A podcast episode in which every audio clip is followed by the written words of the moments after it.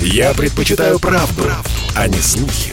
Поэтому я слушаю Радио КП. И тебе рекомендую. Комсомольская правда и компания Супротек представляют. Программа «Мой автомобиль». Короче, медведь в лесу сдох, не иначе. Да, вот это, это- Кирилл Манжула там смеется где-то. Я не могу просто. Пытаюсь, пытаюсь. Это Дима Делинский шутит. А, короче, наши власти наконец обратили внимание на то, что автопарк в России стремительно стареет и перезапускают программу утилизации старых автомобилей. Забытую программу. Эм, Андрей Лекосипов, редактор портала Осипов.про. У нас на связи, парни. Доброе утро. Доброе. Доброе утро всем. Доброе утро. Пробуксовка дня. Не, ну мы помним, наверное, как это было. Кто-то из нас точно помнит. Я, во всяком случае, уже подзабыл. Э, Значит, сдаешь свою старую ласточку в возрасте э, э, от 10 лет и больше. Взамен получаешь сертификат на 50 тысяч рублей, который можно потратить исключительно на покупку новой машины в автосалоне. Эм, Два раза с нами такое было, где-то в 2010 в 2014 Когда кризис особо там бахал Да, значит, головам. власти наши пытались поднять таким способом российский автопром с колен, и теперь, э, ну, вроде как получилось, теперь собирается вернуться к этой истории. Путин поручил Минпромторгу проработать идею, а вице-премьер Андрей Белоусов э, заявил, что нужно посмотреть, чтобы мы не повторили тех ошибок, которые делали раньше. Здесь вопрос. А что это за ошибки? Андрей, Олег, А мы, что это мы не было, да? помним. Что Самое- это было? Самая смешная, ну как, самая такая важная ошибка заключалась в том, что те машины, которые утилизировали якобы, потом выезжали на дороге совершенно спокойно при других владельцах. С другими номерами. С другими номерами. Вот и все. Это главная э, история, которая не устраивает, видимо, господина Белоусова. Забегая и продолжая твою ищущую мысль, мне кажется, что главная ошибка заключается в том, что даже после введения всех утилизационных сборов, программ по утилизации, в нашей стране так и не была создана нормально действующая система утилизации транспорта. То есть утилизация вроде как есть, но ее одновременно и нет. Но утилизируют ее физические лица, другие, которые Да. путем дальнейшей эксплуатации до момента, пока она или оно, вот это нечто, может еще передвигаться. Хорошо. Вот а- так, что а- вы а- приехали на, с- на свалку, и там машину под пресс, и потом вот с этим кубиком э, сделали фотографию, и вам сказали, вот ваша машина, мы ее переплавляем. И вот вам сертификат. И вот вам сертификат. Вот такого нет. Нет, такое есть, потому что, в принципе, есть очень малое количество пунктов по всей стране. Я ни одного не видел. Действительно, ты приезжаешь, там, подаешь машину на утилизацию, тебе вручают сертификат. Эти пункты все сертифицированы, но А их вот так- меньше, чем испытательных А лабораторий. вот так, что он под пресс, как в хорошем боевике, вот это вот все. Нет, вот такой красоты лично я не видел. Ну. но оно должно существовать. Должно, но Должно его нет. быть, да. Так, ладно, а, скажите мне, пожалуйста, а нам, нам-то как к этому относиться? Ну вот, допустим, моя машина 12 лет ей уже, а я на ней все еще езжу и собираюсь ездить довольно долго в связи с тем, что, на, зараза, 2 миллиона рублей за новую машину в среднем. Я не могу себе позволить это. А, Понимаете, Да. Дима, к этому надо относиться положительно, потому что вот эти все проблемы, о которых мы сейчас рассказывали, это головная боль Белоусова и компании. Да? Нам важно что? Нам важно получить тот полтинник, который можно вложить в новую тачку. Вот и все. И нечего тут думать о том, а поедет тот автомобиль. Нам это вообще должно быть по барабану, я прошу Но, к прощения. большому сожалению, те, кто не может себе позволить новый, новый автомобиль, вряд ли 50 тысяч его спасут. Вот, в общем, Вот тут- именно, ну, прав. погодите, ну 50 тысяч, это ж в каком году было? Это в автохудшерство. 2010 была цифра придумана. А, А что, думаете, 500 будет, Дим?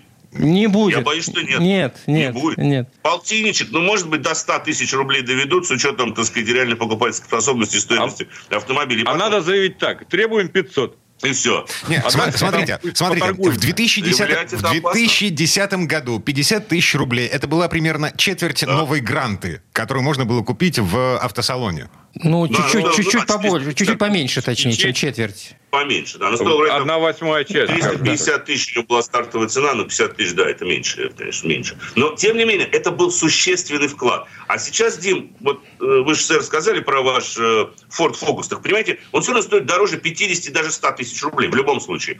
Вы ведь должны понимать, вы утилизационный сертификат меняете на транспортное средство. И я не думаю, что вы готовы свой фокус сейчас за 50 тысяч поменять на бумагу. То есть фактически речь идет о тех автомобилях, которые ну, не стоят вообще ничего на рынке, либо стоят ну, в районе Конечно. 50 тысяч. А таких, ну, раз-два и обчелся. А, серьезно? Конечно. Ну, а, ну, а Нет, что там, какую-то классику 20-летнюю можно сдать за это? За эти деньги? Ну, естественно. Нет. Вот такие машины есть, их такие достаточно много. Есть. И на самом деле я бы приветствовал эту программу, если бы она нормально работала. Если бы эти машины потом опять не выезжали на дорогу, если бы они действительно бы утилизировались и в дальнейшем перерабатывались, и из них бы делали какие-нибудь банки для напитков. Любая помощь рынку позитивно. Вот что я хочу сказать. Все Здесь... остальное нюанс, в которых нам совершенно не обязательно разбираться. А, да. Хорошо. Скажите мне, пожалуйста, какая сумма, какую сумму вы считаете удовлетворительной? То есть вот было 50 тысяч рублей, 500. а 500. 500. 500. 500. Хочу 500. Хотим 500. Все, и пусть все. подумают. И, а и, и, и, с места, и с места нас не сдвинуть без, без этой суммы. Нет, либо 500, либо ничего. Нет, ну давайте разговаривать, в конце концов. Давайте использовать аргумент. 450? Поторгуемся. Ну, подумаем, можем. Смотря как. Э, здесь еще один вопрос возникает. Ведь рынок легковых автомобилей с пробегом у нас растет. Вот за последний год аж на 8% вырос. То есть автопарк так или иначе будет стареть. У этой же программы может быть и вторая цель. Это все-таки несколько снизить это старение нашего российского автопарка. Приостановить. Приостановить, ну хотя бы так. Да? Насколько это вообще возможно при нынешних Я рыночных сказал, ситуациях. Вот, вот вы знаете, вот именно к этому эта программа не имеет никакого отношения. Потому что если мы хотим действительно победить старение автопарка, то мы должны заниматься не программой утилизации, а программой, которая бы позволила людям, во-первых, покупать более современные автомобили, то есть улучшать покупательскую способность населения, грубо говоря. И самое главное, если уж так говорить о роли государства в данном случае, то у него есть куда более серьезные фискальные инструменты, которые применяются прежде всего за рубежом. Потому что, ну, скажем, в той же самой Японии практически невозможно владеть автомобилем старше пяти лет потом, по той простой причине, э, что очень высоки налоги. Вот это действительно инструмент, который заставляет и стимулирует ой, людей ой, ой, покупать ой, новый автомобиль. Андрей, не подсказывайте Но... нашим властям, не надо. Но, это ударит но, прежде всего по кошелькам малоимущих. Позвольте, он так подобного рода инструмент неприменим в странах, с падающим спросом или, скажем так, вне экономически неразвитых стран. Если покупательская способность низка, то подобного рода фискальный инструмент может спровоцировать только излишнюю социальную напряженность. И вы должны понимать, что государство ведь в данном случае, какое бы оно ни было, но не такие уж там дураки сидят чтобы подобного рода, так сказать, решения принимать сейчас. Но, с другой стороны, а, а, можно предусмотреть льготы, они есть. Да. Есть семейные автомобили и так да. далее. То есть вот эти вот программы действовали, действовали весьма неплохо. Это с одной стороны. С другой стороны, нужно на технологичные автомобили, например, гибриды, электрокары, снизить налоги. Да, конечно. У нас с этого года пошлину ввели. Да, и суммарный налог у нас суммируется мощность электрического и э, бензинового двигателя сделали ровно противоположное, противоположное тому, что требовалось что для поддержания, сделать, для поддержки рынка а и кто, кто у нас здесь, автопарка. Кто у нас здесь сказал ты, буквально 30 секунд назад, что значит, э, мозги-то у этих людей есть? Не будем их показывать нет. пальцем. Не-не-не, там много ведомств, много разных. Где-то есть мозги, где-то нет. Это как весы которые всегда складываются, либо у нас технологии дальнейшего развития, либо деньги здесь и сейчас. Вот у нас такое ощущение, когда речь заходит о принятии каких-то решений, связанных с рынком автомобилей, или со стимулированием спроса, или наоборот, у нас вот такое ощущение всегда вот эти весы. Но в нашем случае, э, э, с одной чашкой вот это, мы декларируем то, что мы стимулируем, вот хорошо сказал, да, но при этом все равно чаша весов, на которые деньги, она перевешивает. Потому что в реальности мы все равно главной целью ставим не обновление автопарка, содрать а, сейчас. а содрать здесь и сейчас денег. А... Понимаете как? Налог на роскошь яркий тому пример. 3 миллиона рублей сейчас это не роскошный уже совсем автомобиль. Две минуты до конца этой четверти часа. У нас есть еще одна очень смешная новость. Это к вопросу о наличии мозгов. Да? Значит, госавтоинспекция начинает бороться с автоловушками на дорогах. Стартовал новый всероссийский информационный проект под названием «Дорожные ловушки». Любой человек может сообщить туда о неадекватной организации дорожного движения. Секунду, а кто это дорожное движение да. организовывает? А, пчелы против меда. А, а, ну да, в общем, получается именно так. А поскольку мало времени до конца, это напоминает мне старый советский анекдот, когда продуктов не было в магазинах. Заказы на продукты принимаются по телефону, отправляются по радио. То есть, на самом деле, э, в конечном итоге вы таких ловушек можете десяток найти в любом городе, в Москве тысячи таких ловушек, и все обращения будет рассматривать комиссия общественной палаты по безопасности, а потом это все передается в госавтоинспекцию для реагирования. Понимаете, да? Нет, слушайте... А, Мы об этом расскажем по радио. Да, я, я, я понимаю. Но эм, есть же надежда на то, что эта обратная связь сработает. Это, во-первых. Во-вторых, эм, я бы, наверное, публиковал еще результаты эм, даже не работы, а сбора вот этих самых дорожных ловушек. То есть для того, чтобы появилась, ну вот как, например, есть карта убитых дорог, да? Ну вот. Пусть не, неубранных сугробов, например. Да, пусть появится карта дорожных ловушек по итогам работы вот этой самой штуковины. Чем не вариант? Она не поместится где. Понимаете, всю Москву поместить в одну карту в электронном виде, серверы рухнут, особенно на наших процессорах. Но, с другой стороны, если все-таки говорить серьезно, а, поскольку мы часто говорим о том, что вот СОДД, то же самое, они там устраивают, я скажу так, может быть, это хоть как-то стимулирует э, то, чтобы ЦОДД иногда отстаивала позицию по нормальной организации движения. Нет. Потому что ЦОДД... диагональные перекрестки придумали урбаноиды. Э, просто надо провести то, что просила госавтоинспекция в свое Да, время. ревизию. Ревизию, конечно. Мгм. И переделать все, что они нагородили в столице. А если вы будете искать а, следы вот этого самого проекта, всероссийского информационного проекта «Дорожные ловушки» в интернете, а, вы можете вбить в Яндексе слово «дорожные ловушки». А, Значит, первая ссылка, которая вывалится, это, извините, сайт по детской безопасности. Э, Ну, в смысле, обучающий. И это не те дорожные ловушки. Нужно искать. Оно запрятано, понимаете? Оно запрятано Оно даже интер- там за- запрятано. На сайте МВД России, значит, в э, сообщениях э, всевозможных интернет-СМИ есть прямая ссылка формы, Яндекс форма, это сервис назы- вот, на дорожной ловушке. Короче говоря, это тот еще танец с бубном для того, чтобы отправить куда следует информацию О. о том, что а, а, организация дорожного движения хромает. Андрей Олег Осипов, редакторы портала осипов.про были у нас на связи. Парни, спасибо. Хорошего до, дня. До новых встреч. Всем не попадать в ловушки. Удачи. Счастливо, берегите себя.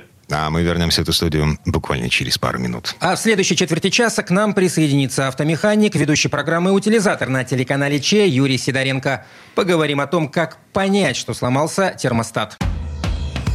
Комсомольская правда и компания Супротек представляют.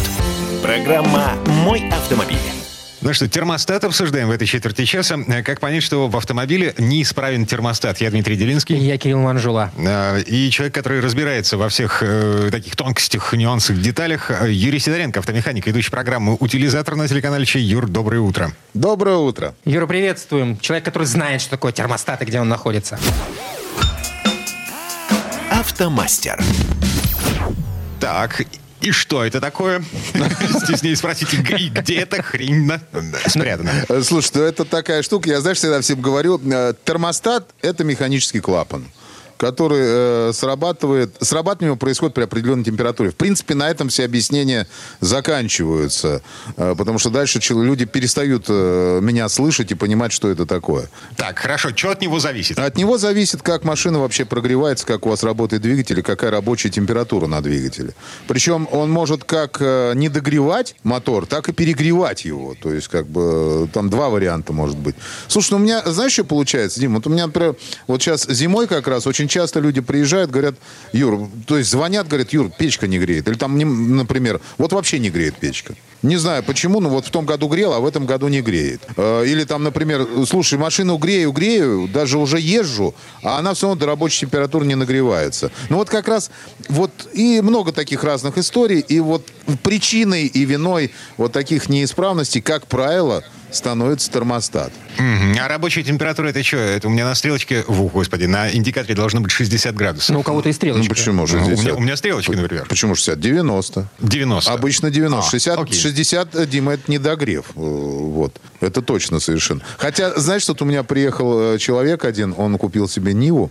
Ниву купил, понимаешь, бэушную Ниву. Приезжает и говорит, слушай, не могу ее прогреть вообще никак. Вот просто не могу. Не знаю, что делать. Вот зима началась, первый раз она у него. Мы начали смотреть, и, ну, я думал, термостат. Оказалось, не термостат. А у него Нива была создана для Арабских Эмиратов. Вот. Понятно. У нее стоял такой радиатор, такой, я даже не знаю, как они туда его вместили, понимаешь? Он из-за этого не мог прогреть. То есть термостат у него все было нормально. Но если у вас на машине все штатное, то, как правило, происходит э, именно из-за термостата. Кстати, из-за термостата тоже машина закипает быстрее. Юрий, поясните, э, это тот эм, прибор, который, собственно, либо пускает э, воду по контуру, ну, охлаждающую жидкость, либо не пускает в в зависимости от температуры. Ну, очень грубо. Вот Очень очень, грубо, грубо, если- сейчас объясню. То есть в машине есть два контура э, охлаждения. Один малый, другой большой. То есть один идет через радиатор охлаждения основной, другой идет помимо ее- него. То есть вот когда вам надо машину прогреть, то есть она холодная стоит, термостат находится в закрытом состоянии. Он не пускает охлаждающую жидкость через радиатор охлаждения, основной радиатор охлаждения. Но через радиатор печки он пускает, если кран печки открыт. Нет необходимости, если мотор холодный. Зачем, в общем-то, радиатор нужен? Ну, конечно, вот. И он как раз быстро, он нагревает, нагревает до определенной температуры, потом при определенной температуре он начинает приоткрываться. По чуть-чуть. То есть не сразу же пык полностью открылся, а по чуть-чуть может приоткрываться. Вот. Ну, там есть разные э, термостаты. Ну, д- давай вот честно скажу. То есть будем считать, что он открывается полностью. Не буду грузить всех. Вот всё, он щелкает, щелкает и открывается. Вот так, кстати, между прочим, термостаты проверяются, работают или нет. Э, Знаете как? Пока нет. А, Рассказываю. Берется кастрюля с водой. Вот. Это обычно, когда человек ко мне приезжает, и у него термостат стоит поменять очень дорого. Ну, то есть есть такие моменты. Я чуть позже об этом расскажу. А, И он говорит, а он точно был нерабочий? Говорю, давайте проверим. Мы берем кастрюлю, включаем воду в нее, кладем туда термостат. Он, как правило, либо закрытый, либо открыт. Но если он открытый, сразу же видно, то есть его заклинило. Если он закрытый, например. И в определенный момент, то есть вода, когда уже начинает даже закипать, он, ну, он раньше должен открыться. То есть сделать щелчок и открыться. Вот. А он не, не открывается. Даже когда вода кипеть уже начинает, мы варить уже начинаем там. Он все не открывается. Вы видите, его заклинило в закрытом положении. Соответственно, у вас поэтому машина перегревалась. Ну, то есть для этого нужно просто термостаты снять. А возможно ли Конечно. понять, а возможно ли понять, э, не снимая термостата, что в нем проблема именно? И по каким признакам возможно это понять? Э, Смотрите, тут зависит от того, как вообще этот термостат заклинило, в каком положении. Вот. Потому что если его заклинит в закрытом положении, соответственно, получается что? Мы машину завели, она у вас прогрелась до рабочей температуры, поехали, э, поехали, встали в пробочку, вот. И дальше происходит что? То есть э, он, по идее, должен догреть до рабочей температуры и открыться, и запустить у вас охлаждающую жидкость через радиатор. А его заклинило в закрытом положении. И он не пускает охлаждающую жидкость через радиатор. Соответственно, происходит что? Машина перегревает. Перегрев двигателя. Да, очень просто. И наоборот, если он закрыт, э, заклинил его в открытом положении, то тогда все. Получается, что у вас все время охлаждающая жидкость гоняется по большому кругу. И вы сколько ее не греете, она не нагреется вообще, эта машина. Всё. Так, погодите, я, я понимаю, что э, перегрев двигателя это очень плохо. Вот, это э, может привести к поломке капиталки в конце концов, в, полно- в конечном счете. А недогрев двигателя, э, это же, ну, это же не вредно? Ну как, это не вредно, это по кошельку бьет. Потому что смотрите, что происходит. Ну, рассказываю. То есть э, увеличивается расход топлива, потому что, естественно, на, если двигатель работает не на рабочих температурах, то есть у нас же все машины стали умные, э, вот, и э, он топливо начинает побольше подавать. Ну, потому что, когда идет прогрев, топливо подается больше. Вот, соответственно, расход топ- топлива увеличен. Соответственно, если топлива больше, значит, э, убиваются свечи, ну и так далее происходит. Там много. Это, э, про богатую смесь это надо отдельный эфир делать. Это такая прикольная тема интересная и проблемы, которые происходят. То есть, когда машина не догревается, она тоже нормально не работает. Система нормально не работает, потому что датчики считывают неправильный показатель. И первое, на что бьет, это, конечно, расход бензина. В принципе, на недогретом моторе можно ездить. Вот. Ничего страшного, по большому счету, ну, сильно не произойдет. То есть двигатель ни клин- клина не словит. Но неприятностей можно хапануть потом в итоге. Так, ладно. А, а, самый главный вопрос. Как, как- как я могу разобраться в том, э, что с термостатом что-то не так? Ну, самый простой способ, это, конечно, проследить о том, как у вас прогревается вообще система. Э, Проследить как? То есть вы завели машину, она у вас поработала, по идее у вас должен быть верхний патрубок термостата, э, верхний патрубок радиатора, получается, э, горячий, а нижний холодный. Это на только что заведенный, ну, Ну, ну, ну, машине. она начинает прогреваться, да, то есть там, например, прогрелась она до 60 градусов. Ну, допустим. 60 там. Ну, только стрелочка пошла.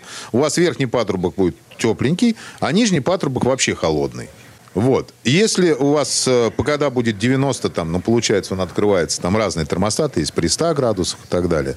Вот. Если больше 90 заваливает, и у вас какой-то момент нижний патрубок тоже теплеет, значит, э, термостат открылся, и побежала у вас жидкость по большому кругу.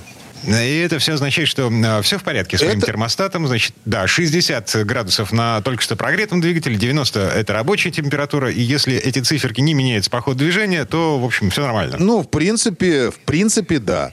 Может быть, другая ситуация. То, что вы заводите машину, и при 60 градусах у вас почему-то теплый и нижний, и верхний патрубок. Все, значит, его заклинило в открытом положении. И, как правило, машину, ну, вы догреете ее, конечно, до 90 в пробке потом. Но не факт.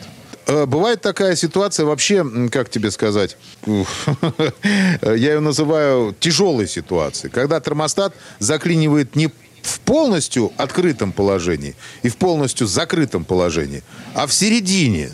Ни вашим, ни нашим получается. Да, и получается ситуация дурацкая, потому что машина вроде как работает, то она нормально не работает. Вот, то есть, э, ну, здесь тоже это все диагностируется. В любом случае, надо заезжать, лучше заехать в сервис, чтобы они посмотрели. Вот, потому что, как правило, на машинах среднего класса, на многих, э, термостат, замена термостата стоит совсем недорого. Сам термостат можно купить там, ну, грубо говоря, за полторы тысячи. Даже за 800 рублей, за 700 рублей. Ну, разные есть варианты. И замена его стоит, ну, там, тысячи полторы-две. А есть машины, на которых, конечно, этот агрегат сам стоит денег. Это, как правило, французская машина. Ну, ну, Peugeot, например, вот мы недавно делали. э, 307. Так там этот узел стоит 4000 с гаком. Вот. И, А в чем причина? Почему такая разница в цене? а потому что... Потому что французы. Нет, Только лишь из... Да нет, Кирилл, там просто э, получается история какая. Э, То, что либо продается отдельно деталь, прям сам термостат, ну вот вкладыш, либо он продается вместе с корпусом, вот как на Peugeot. Там, там, там реально здоровый агрегат. Он как паук, там куча трубок от него. И сразу же меняешь агрегат. И чтобы его поменять, там пол, полмотора надо разобрать, чтобы туда залезть. Э, Ну, я же говорю, французы. Вот, ну, Ну, ну, это на, на многих машинах такие штуки э, практикуются. Ну, в общем, а насколько вообще живучая деталька? а, Слушай, деталька, все зависит от ее качества. У кого-то живет она долго, у кого-то недолго. От чего зависит, как э, ее э, износ, вот я даже не могу вам никакую статистику принести. Потому что у нас бывали, когда у кого-то ходит э, термостат, он вообще чуть ли не на воде ездит, ну, грубо говоря. Ну, там не антифриз, тосол и, и то не лучшего качества тосол. И постоянно разбавленный с водой. Ну, то есть, ну, такие вот есть люди. А есть люди, которые едут на, ездят на супер дорогом там а, антифризе, все они там следят, все у них хорошо, но у них почему-то термостаты выходят из, из строя. И э, статистику нельзя никакую сделать, когда она... Когда он... Судьба, судьба такая. То, то есть, если вы видите, что у вас машина не догревается, или она начала перегреваться, то тогда лучше поехать в сервис и узнать, почему это происходит. Потому что, например, перегрев машины может быть не только из-за термостата, а может быть э, перегрев машины из-за того, что не работает э, один из вентиляторов охлаждения основного, основного радиатора. Такой тоже бывает. Э, Извините, время этой четверти часа к концу подошло. Ну, в общем, мы поняли и пришли к выводу, что за показаниями на приборной панели, за, за тем, как гуляет температура, да, мы все-таки следим. Периодически. Ну, просто так, в профилактических целях. Если что-то не так, едем в И сервис. делаем выводы. Юрий Сидоренко, автомеханик, ведущий программы «Утилизатор» на телеканале «Че был у нас на связи». Юр, спасибо. Счастливо. Э, э, Хорошего дня. Большое спасибо, всем удачи. А мы вернемся буквально через пару минут. В следующей четверти часа у нас Федор Буцко. Поговорим о цветовой дифференциации. Почему все машины вокруг нас такие серые, белые или черные?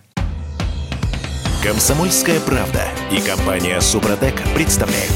Программа «Мой автомобиль». Слушайте, как скучно мы живем. Почти все машины вокруг нас всего четырех цветов. Белый, черный, серебристый и, и серый. Редкое вкрапление какой-нибудь оранжевый. Ф, Почему так? Обсуждаем в этой четверти часа. Я Дмитрий Делинский. Я Кирилл Манжула. И Федор Буцко у нас на связи. Федь, доброе утро. Доброе. Здравствуйте, друзья.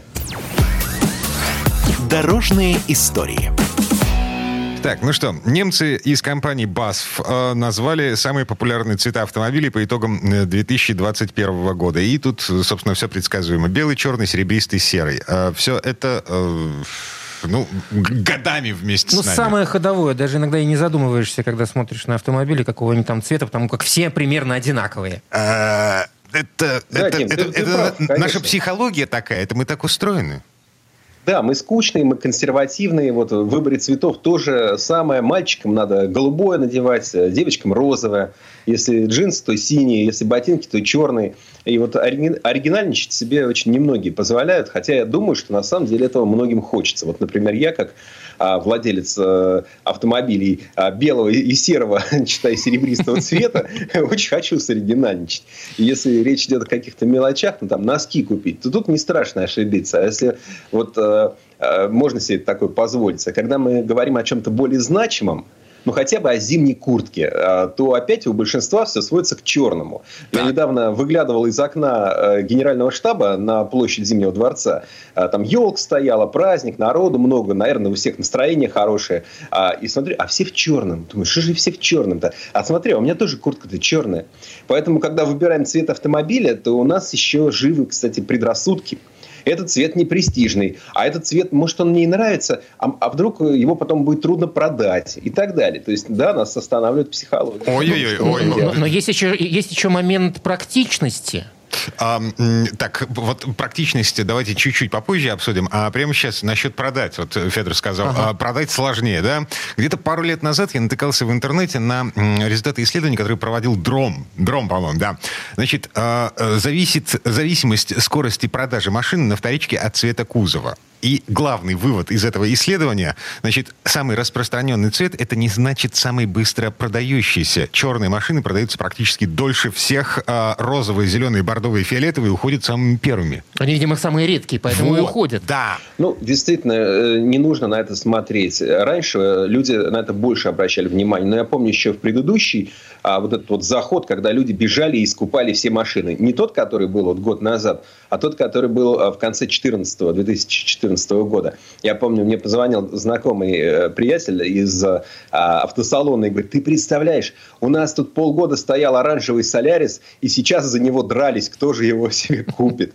Вот, поэтому, да, нас э, не балует сейчас э, вот эта вся конъюнктура, поэтому действительно не надо переживать как минимум о том, что цвет не продастся. Ну, может быть, он вам надоест, это может быть. Но, с другой стороны, просто есть цвета, которые вы не замечаете замечаете. Да? Вот там белый, а, да, белых очень много разных. Есть очень много разной фактуры, оттенков там а, белого цвета, как и любых других цветов. Мне, очень нравится, менее, такой... мне очень нравится цвет, в который а, а, разукрашивали Мандео в свое время. Помните, была такая белая с отливом в розовый. Такое перламутровое что-то, да? Да, да, да. Есть, да. есть суровые такие раскрасы, действительно удивительные. Кстати, ты знаешь, они иногда бывают удачными, иногда менее удачными. Но в любом случае они запоминаются. Вот как ты помнишь, Мандео, также, например, можно вспомнить э, Лада Веста при выпуске, при запуске а, была еще в салатовом цвете. Отвратительно. Я думаю, что, я думаю, что это единственный был просто шанс э, купить автомобиль, ну там, не Ламборгини, который был бы салатового цвета, и чтобы это хоть как-то вообще был оранжевый Дастер. Ну, правда, сейчас с оранжевыми много э, машин стало. Есть и Лады, и Ниссаны. Вот. Есть такие так называемые коммуникационные цвета, такие фирменные оттенки, которые создаются непосредственно для какой-то модели. И, в общем, э, и эти яркие оттенки, они, ну, вот, а, они запоминаются людям, потому что именно они попадают в рекламу. А, и вот э, кому эта машина сразу приглянулась, э, то, возможно, он ее и на вторичном рынке будет искать вот в таком вот цвете. А сразу зашибись, вот с этими потом. эксклюзивными цветами ты потом заколебешься э, подбирать... Э, в случае аварии, да, не дай бог. краску да нет, да, у них и... есть номер. У них, ну да, наверное, наверное, я согласен с тобой, что какая-то сложность с этим может быть, но учитывая, что это а, цвет заводской, то у него есть свой э, номер. Э, и, в принципе, ну, в общем, плюс-минус, наверное, вы ее покрасить. О, Хотя... расскажи, расскажи это мне мастерам из моего предыдущего сервиса, которые, а, а, короче говоря, сколько они мне... У тебя была редкая машина, я имею в виду с редкой краской? Темно-синий Ford Focus. Ну, чего, распространенный который, цвет? Который ездит на родине, на, собственно, этого самого цвета и этого самого фокуса. Значит, э, а, от меня до завода во Всеволожске, где эта штука была выпущена, километров 30. Так. 30 километров. Так вот, а они 4 дня подбирали цвет, э, чтобы попасть в капот, и не попали. Ну, может быть, мастера а, еще такие. Цвет меняется. Цвет меняется. Понятно, краска выцветает, она стареет, и он меняется. То есть, если ты возьмешь и покрасишь точно в заводской цвет э, крыло автомобиля, которому 5 лет, например, то ты в цвет не попадешь. Мой э, небольшой совет, ищи э, тот сервис, где цветокоррекции, вот э, подбором краски э, занимается женщина. Говорят, они лучше с этим справляются. А у меня Но... мужик был. Угу. Ну, говорят, что женщины в этом как-то тоньше чувствуют. Там же мало вот просто номер посмотреть. Действительно нужно подобрать. И, и действительно, наверное, с салатом будет э, трудно. Наверное, придется, или, там, если захочется, чтобы было классно, наверное, придется много чего перекрасить. Или как-то аккуратно это сделать. А, ну, я не призываю покупать салатовый, но на самом деле обращаю внимание на то, что мода вообще на цвета автомобильных кузовов есть мода. Ну, скажем, в начале нулевых там белый попер. Прям вот все за экологию начали топить. Вот приезжаешь на салон там во Франкфурт, в Париж, Женеву, все стоит белое. И на бортах написано количество углекислоты, которое выделяет этот автомобиль. Скучно, грустно, тоскливо, невозможно снимать, не фотографировать, не на видеокамеру. Все это мимо кассы, но тем не менее все белые. Потом были какие-то локальные, коротенькие моды, потому что белый так и остался. А это вот мы из советского прошлого помним, что белый не престижный, не бери, не продашь и так далее. Самый дешевый, за который не надо доплачивать и все такое. Сейчас, конечно, это поменялось во многом. Там была мода в кризис, в кризис 2008 года, стало много машин коричневых. Ну, относительно много, не так много, как белых, но тем не менее. Типа цвет шоколада, цвет спокойствия, видимо, цвет денег. Ну, не, не, только того, о чем многие могли подумать при слове коричневый. А, но в любом случае, после этого вроде как началась мода на яркие цвета. Но потом вот эта пандемия, вот все, что с ней связано, внесла свои коррективы. А, понятно, что 21 год для мирового автопрома был сложный, машин выпускалось мало, а, и уж там что выпустили, то выпустили и так далее. И вот то, о чем говорит концерн BASF, который он каждый год подводит, ну, крупнейший мировой концерн, каждый год проводит, подводит итоги, э, в какие, э, в какие цвета машины красить. Ну, соответственно, как и прежде, как и всегда, вот эти три цвета, белый, черный, серебристый или там серый, а, в них это 75% машин, примерно. Три из четырех машин красятся вот в эти так называемые ахроматические цвета. Белый на первом месте, серый догоняет, черный там где-то чуть-чуть сзади, но тоже э, понятно. Но есть тенденция все-таки на то, что а, яркие цвета тоже какие-то позиции потихонечку отвоевывают. На первом месте синий. Это, кстати, я надеюсь, э, цвет моего будущего автомобиля, потому что я хочу синий. И сейчас он такой, ну, вот как бы в тренде. Тоже понятно, что мы говорим синий, а на самом деле там э, тот же концерн выделяет 160 оттенков этого цвета, да, и он может быть очень разным, от светло-голубого, каких-то там а, ультрацветов до такого темно-синего, который в нашу нынешнюю погоду он остается черным, да. У нас же очень много еще машин, которые как бы номинально они, может быть, там слегка синие, немножко что-то там зелененького, может даже, может быть, они слегка коричневые, но вот когда она не очень мытая, и у нас там э, на улице так серо, то они все черные. Тем не менее, вот на первом месте сейчас из таких, из ярких цветов, из хроматических цветов синий, а дальше идет красный. А, ну, красного не очень много. А, а вот всякие там бежевые и там зеленые, они довольно сильно отстают. И, а, хотя зеленые бывают очень красивые цвета. Вот я, например, просто влюблен в цвет, который называется British Racing Green.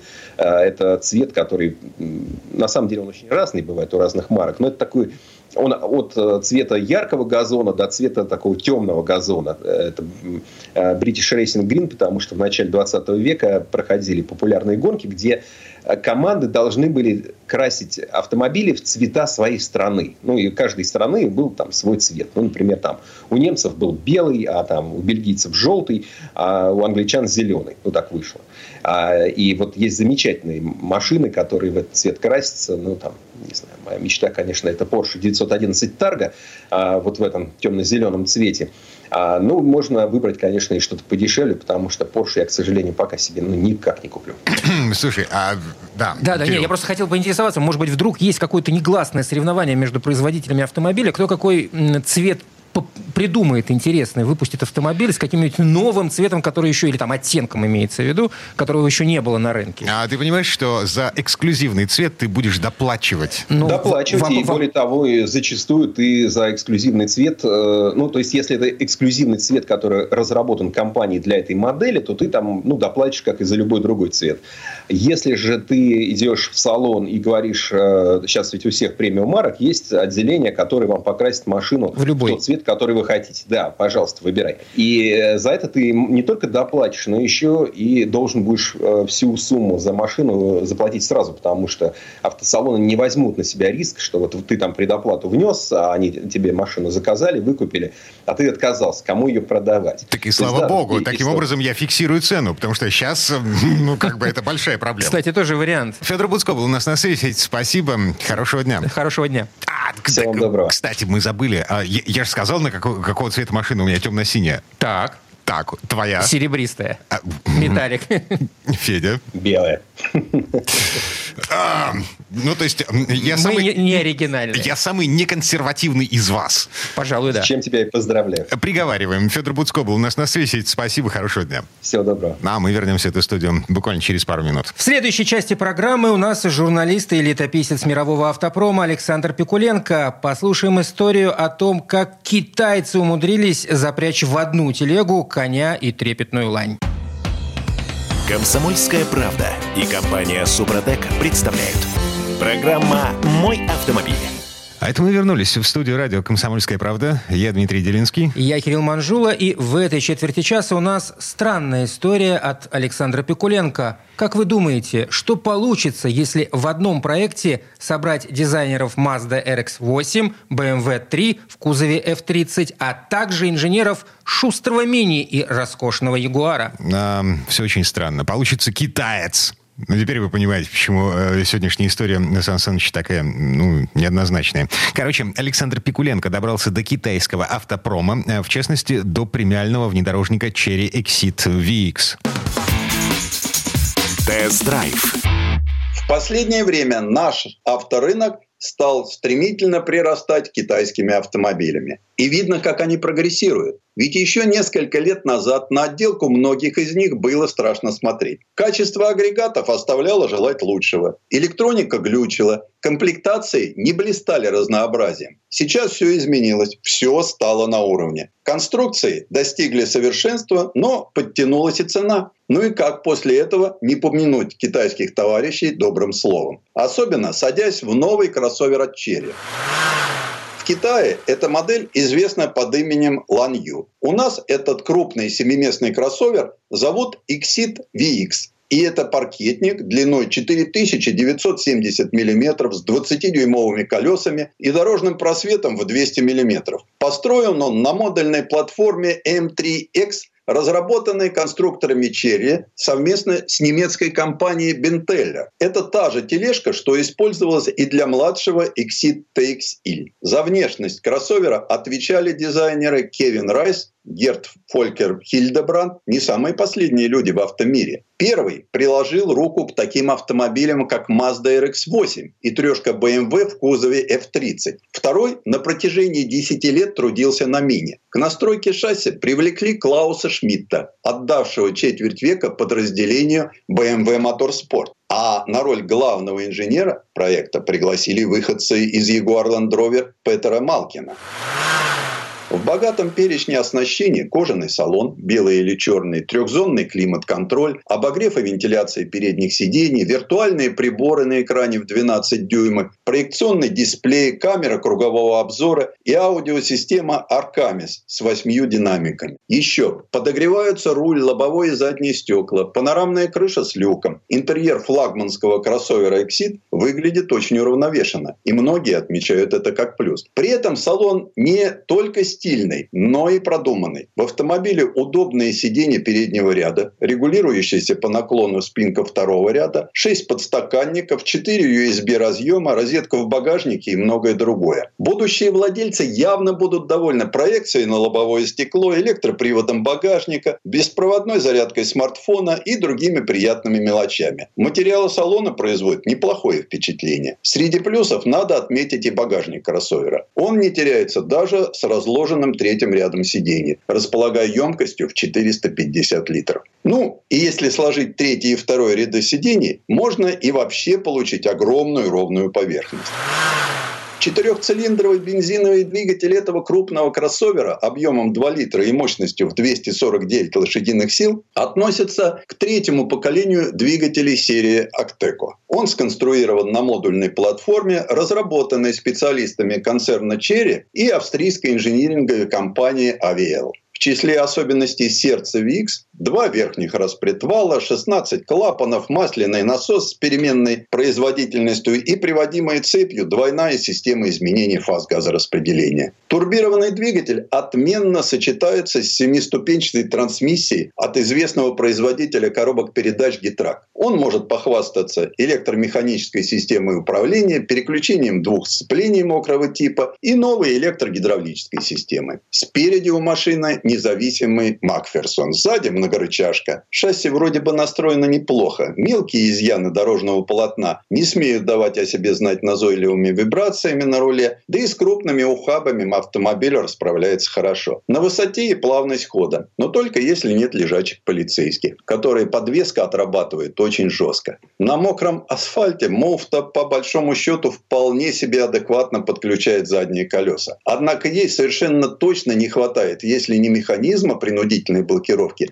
то как минимум предустановленных режимов. То есть водитель определял бы характер дорожных условий, снег, грязь, песок, а электроника, опираясь на этот выбор, задействовала бы нужный алгоритм. При этом оттормозиться на почти пятиметровом автомобиле также можно очень быстро. Надо отметить, что настройки педали тормоза очень удачны и к ним быстро привыкаешь. Инструментальные замеры показали, что VX способен остановиться со 100 км за невероятные 36,8 метра. Что касается лосиного теста, с ним Exit справляется на скорости 69 км в час, что считается приличным результатом для кроссовера подобных размеров. Нет претензий к двигателю. Дозировать тягу удобно, нет ни рывков в спорте, ни излишней ватности в эко. Хотя различия между режимами хотелось бы сделать более явными. Хорошо настроен рулевой механизм, который не ограничивает комфорт управления машиной. Кстати, к самой управляемости, по крайней мере на асфальте, претензий тоже нет. Все хорошо и у автомата с двумя сцеплениями. Он работает плавно, передача переключается незаметно. Жаль только, что очень удобные подрулевые лепестки оказались совершенно бесполезны, потому что ручной выбор ступеней доступен в чрезвычайно узком диапазоне. Все эти плюсы можно свести под один знаменатель – комфорт. Этот пункт также не раз мелькал в отзывах про Exit VX. Конечно, во многом это, как и дизайн, субъективный пункт. Но мы уже разобрались, что флагман премиального суббренда Cherry располагает хорошей эргономикой, динамикой, надежностью и так далее. Ведь не случайно именно VX выбирают любители дальних поездок. Вот из таких факторов во многом и формируется общий комфорт, о котором и говорят те, кто попробовал этот автомобиль. Мы упоминали, что материалы салона VIX часто отмечают как его достоинство. И все-таки в новых машинах присутствует легкий запах дешевого пластика. Конечно, речь не идет о резком аромате, но от дорогого кроссовера покупатели вправе ожидать лучшего. Одно из самых очевидных достоинств – замечательная шумоизоляция, которой претензий вообще нет. Ни аэродинамики, ни качения шин, ни силового агрегата практически не слышно. В том числе и на магистралях при скоростях 120-130 км в час, что для автомобиля такого класса чрезвычайно важно. Несмотря на крупные размеры, надо отметить недостаток пространства на третьем ряду сидений. По большей части он предназначен именно для детей. Возможно, это вызвано тем, что инженеры компании старались сохранить объем багажника – Максимальное доступное пространство для ног 720 мм. В то же время при сдвинутом назад втором ряде пространство сжимается до 530 мм.